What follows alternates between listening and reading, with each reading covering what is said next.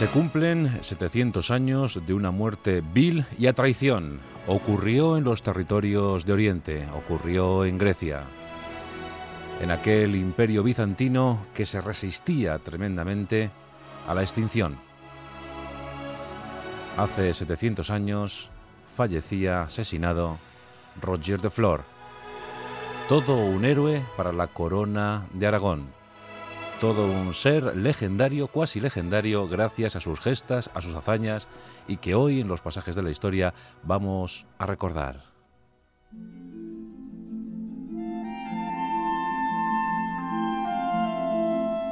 Y es difícil establecer, como ocurre en la mayoría de los casos si nos referimos a los héroes, es difícil establecer un lugar exacto de nacimiento así como una fecha porque son numerosísimos los estudiosos, los exégetas eh, que valoran eh, la biografía de Roger de Flor.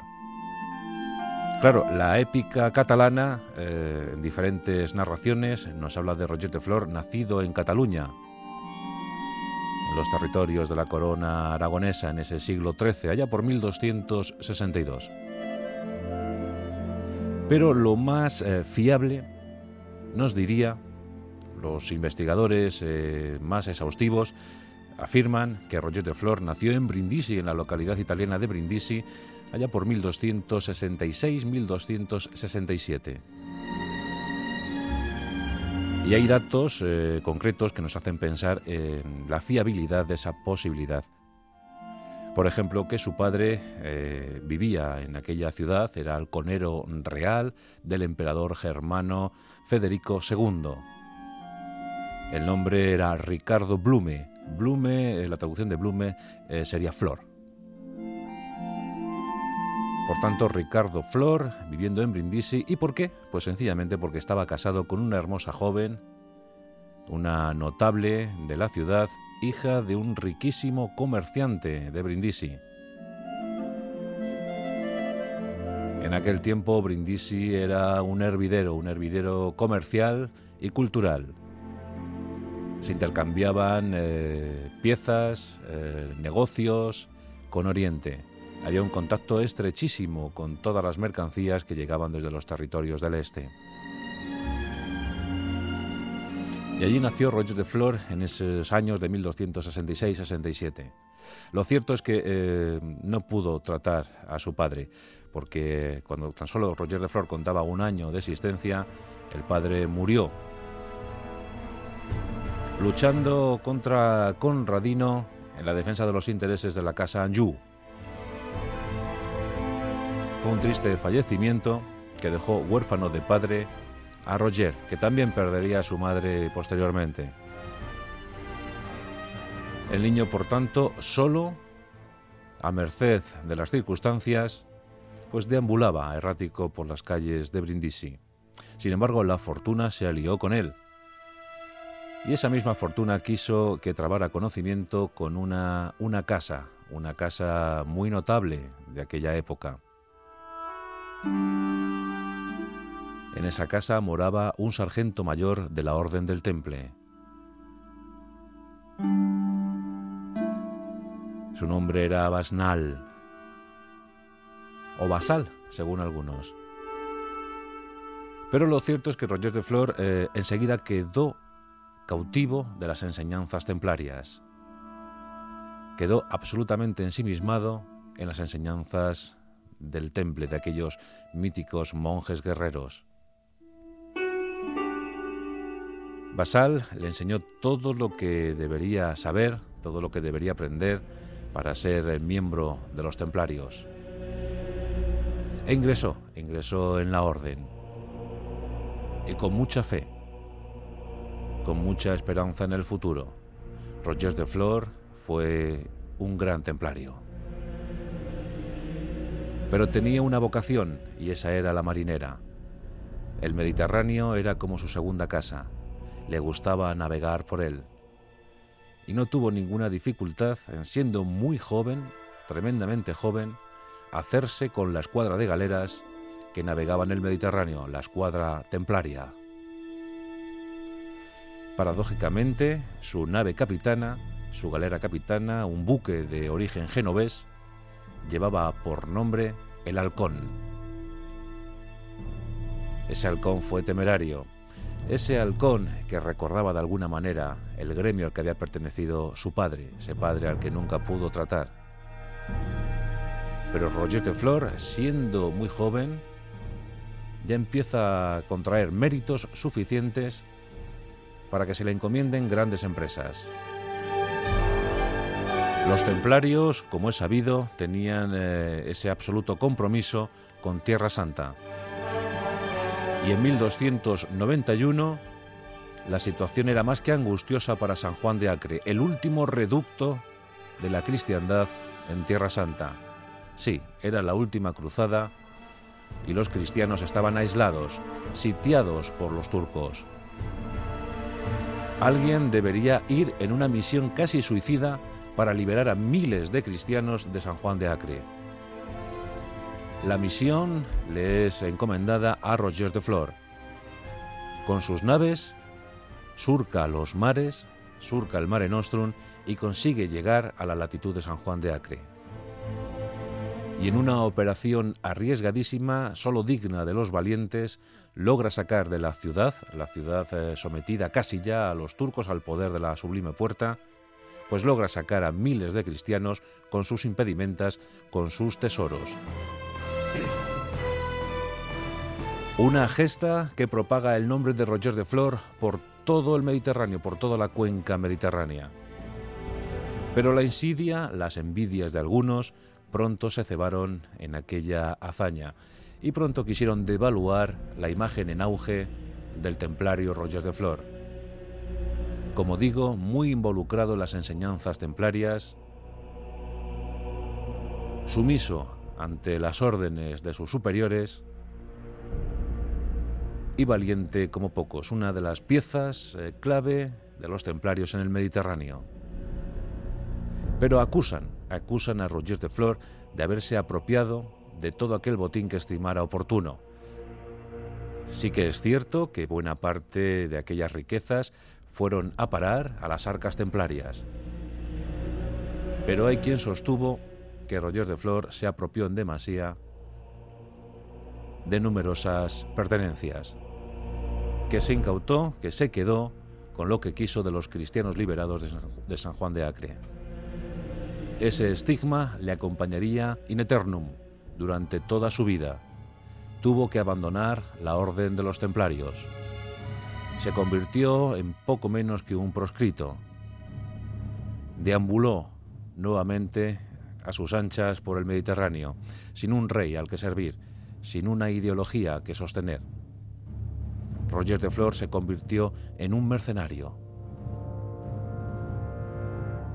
Un caso muy parecido al de Rodrigo Díaz de Vivar, los grandes eh, guerreros, los grandes luchadores del medievo, unidos en estas penurias.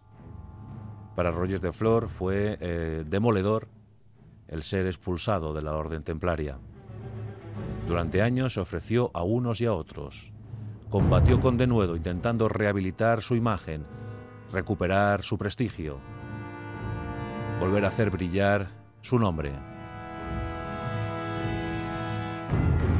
Y una vez más, eh, la fortuna tocó el hombro de Roger de Flor. En ese tiempo, el litigio militar entre Nápoles y Sicilia era constante. Por un lado, Carlos II de Nápoles, siempre aspirante al trono siciliano. Por otro, Federico II, intentando mantener de forma vitalicia su presencia en la monarquía de aquella isla impresionante del Mediterráneo. Durante años eh, las guerras eh, fueron incesantes. Al fin la corona de Aragón consiguió que los franceses, que los napolitanos asumieran que Aragón tenía hegemonía sobre Córcega y Cerdeña. Pero gracias a la contratación de Roger de Flor, a cargo de Federico II de Sicilia, nombrándole vicealmirante de su escuadra, pues la victoria para las armas aragonesas fue definitiva y gracias al Tratado de Caltabellota, rubricado en 1302, Carlos II reconocía el trono de Federico II de Sicilia y aceptaba que se mantuviera en él hasta el final de sus días. Todo un éxito, toda una victoria para las armas aragonesas, y en ello tuvo mucho que ver la presencia de unos guerreros indomables. La gran compañía de almogávares, hombres recios, hombres duros como la tierra que les vio nacer, hombres acostumbrados al combate, hombres que cuando proclamaban su grito de guerra, despierta ferro, hacían temblar a cualquier enemigo, a cualquier oponente. Eran sin duda la mejor infantería, la mejor caballería del momento. Temibles los almogávares. Y con ellos eh, combatió Roger de Flor. Llegó incluso a poseer 50 eh, caballerizas y 50 escuderos almogávares. Sus hombres le seguían de forma y manera fanática. Era un auténtico líder. Tenía carisma, tenía brillo propio. Era joven, impetuoso, pero luchaba tanto más que sus hombres, siempre al frente de la batalla. Al quedar eh, libre de compromisos bélicos al servicio de Federico II, se dedica a merodear buena parte de las latitudes mediterráneas. Consigue enorme botín, enorme rapiña. Sus hombres, ¿por qué le seguían? Pues además de combatir hombro con hombro junto a ellos, pagaba por adelantado cada seis meses y les trataba con la dignidad de grandes guerreros. Se sentían importantes, sentían que servían a una buena causa estando al lado de Roger de Flor era desde luego su jefe. Y así se fue cimentando una leyenda asombrosa. La corona de Aragón se sentía más segura que nunca, con su gran compañía de almogávares y un gran jefe, que ya lo era, de estos hombres, Roger de Flor. Nos encontramos en 1304. La sublime puerta otomana amenaza seriamente al imperio bizantino. Su cabeza visible, Andrónico II, pide ayuda a cualquier reino que le quiera enviar tropas. Se tiene que defender ante lo que ya es una inminente invasión. Los turcos también eran feroces y excelentes combatientes. Los decadentes bizantinos poco podían hacer ante aquellas formaciones prodigiosas. Aquellos genízaros eh, tan acostumbrados a la batalla, tan acostumbrados al sufrimiento. Eran tiempos convulsos para la Europa oriental. La corona de Aragón, consciente de ello, decide enviar una expedición de auxilio y decide encomendar la misión a su mejor tropa, a los almogávares. Roger de Flor asume aquella decisión y organiza con eh, minuciosidad la expedición de ayuda. 4.000 hombres de infantería, 1.500 jinetes, todos ellos embarcados en 39 galeras. 39 galeras que zarpan rumbo a la aventura, rumbo a la última batalla. La irrupción de los 5.500 almogávares eh, fue estruendosa. Grandes batallas, violentas batallas, en, la que los, en las que los almogávares hicieron retroceder al poder turco fue algo asombroso en voz de muchos historiadores de la época. Luchaban con absoluta determinación, seguían fanáticamente a Roger de Flor y se consiguieron grandes logros. El imperio bizantino parecía a salvo. Andrónico II y su asociado al trono Miguel pues decidieron premiar a Roger de Flor por tantas gestas heroicas. Incluso eh, le ofreció Andrónico II la mano de su sobrina María a Roger de Flor, cosa que éste gustó, o sea, aceptó gustosamente. Andrónico eh, quiso más, quiso premiar más a su nuevo héroe, nombrándole megaduque. Incluso eh, el glamour llegó a tal extremo que Andrónico no tuvo ningún reparo en proclamarle nuevo César de Oriente. La aureola mística, cuasi mística de Roger de Flor se extendía por todo el Mediterráneo. Por fin había conseguido recuperar su buen nombre. Pero Roger de Flor comenzó a ser más poderoso, más influyente que el mismísimo emperador bizantino. Este, eh, mal aconsejado por su servicio secreto, por sus hombres de confianza, por su consejo de asesores, dio paso a una suerte de recelos, una suerte de envidias seguramente esto último mucho más que lo anterior, y se gestó una tragedia. Andrónico II vio en Roger de Flor al enemigo, aquel que tantos y tan buenos servicios le había prestado con sus almogávares, se había convertido en una molestia. Ya no había turcos a los que expulsar. Los almogávares, por tanto, eran poco más o menos que indeseables. No eran buenos para el imperio bizantino, eran demasiado, demasiado molestos. Y Andrónico II prepara una trampa y convoca a Roger de Flor a una cena, una cena donde se le va a rendir homenaje como César de Oriente que es. Roger de Flor, confiado en su poder, confiado en su luminosidad, en su carisma, acude a esa cena con 130 oficiales de su confianza. El resto de la tropa almogávar queda acantonada en Galípoli. ¿Os acordáis de Galípoli? Célebre por la batalla de la Primera Guerra Mundial. Pues allí quedaron el resto de, almogávares, a la espera, a la expectativa. Roger de Flor y sus oficiales eh, llegaron al recinto donde se iba a celebrar el festín y al poco contemplaron con estupor cómo cientos de soldados bizantinos rodeaban la zona procediendo a la masacre de los almogávares. Todos murieron, incluido Roger de Flor.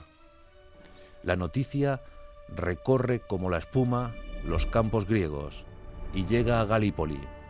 Los bizantinos inician un ataque sorpresa sobre los almogávares, ataque que es rechazado. Los almogávares logran escapar, a duras penas, siempre combatiendo sin perder la cara al enemigo, pero están rabiosos. Han perdido a su jefe, han perdido a la mayor parte de su oficialidad, y allí quedan unos 3.000 almogávares. ¿Qué harán? La decisión fue inmediata. La revuelta, la venganza, lo que pasará a la historia como venganza catalana. Durante meses, los almogávares arrasaron Grecia. Fueron despiadados, implacables, llenaron de sangre, sembraron con cuerpos los territorios griegos. Fue algo demoledor. No tuvieron ninguna mm, piedad fueron eh, absolutamente drásticos. Acabaron con miles de vidas, la venganza catalana. Y finalmente se adueñaron de territorios tan importantes como Atenas. Fundaron el Ducado de Atenas y también el de Neopatria. Y en esos dos ducados independientes se asentaron con la forma de gobierno aragonés, con el idioma catalán, y ahí permanecieron por tres generaciones, en las que ensalzaron la figura de su héroe legendario, aquel que les unió a todos, aquel que les hizo sentir hermanos en una misma causa. Los almogávares hablaron in eternum de Roger de Flor. Las historias curiosas que cambian el discurrir del mundo. Aquel emperador bizantino que no supo ser generoso con aquellos que le habían ayudado, que tanto le habían beneficiado.